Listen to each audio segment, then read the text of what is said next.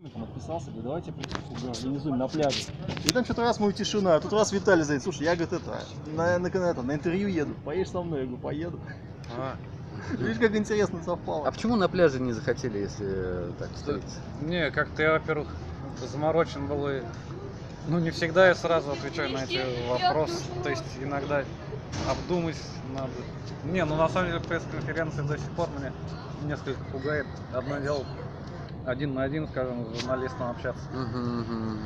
Другое, может я неправильно это представляю, но то, что там будет толпа с ка- каверзными вопросами, все выкрикивают там, ну как это по телевизору показывает, но понятно, что когда к какому-нибудь чиновнику там по-другому, больше внимания, чем ко мне могло бы быть, может все бы нормально. Но да не, а, а- а там разве пресс-конференция шла? Да не, нет, я в кавычки поставил, за кавычки. Да, что-то там было так. Ну, короче, я подумал это так. Не, я боялся, что К ты... тому же я не знал, ну, кто ты, например. Да понятно. И может это ведь столько разных идей подкидывают, но а по факту это всего лишь фантазии и на- зачастую получается. Не, на самом деле ты культовый человек, как Форест Гамп. Вот, и мне было бы очень печально, если бы ты проскочил наш город, и я с тобой не увиделся.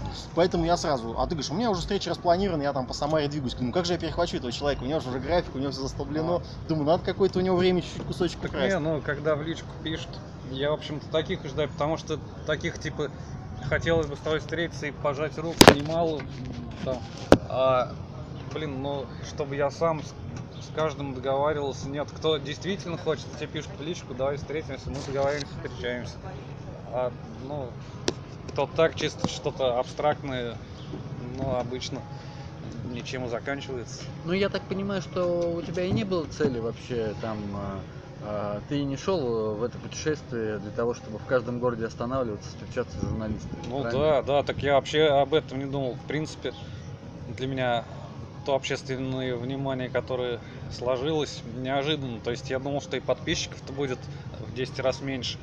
Ну, То есть там, кроме моих знакомых, там узкий круг э, тех, кто походами интересуется такими.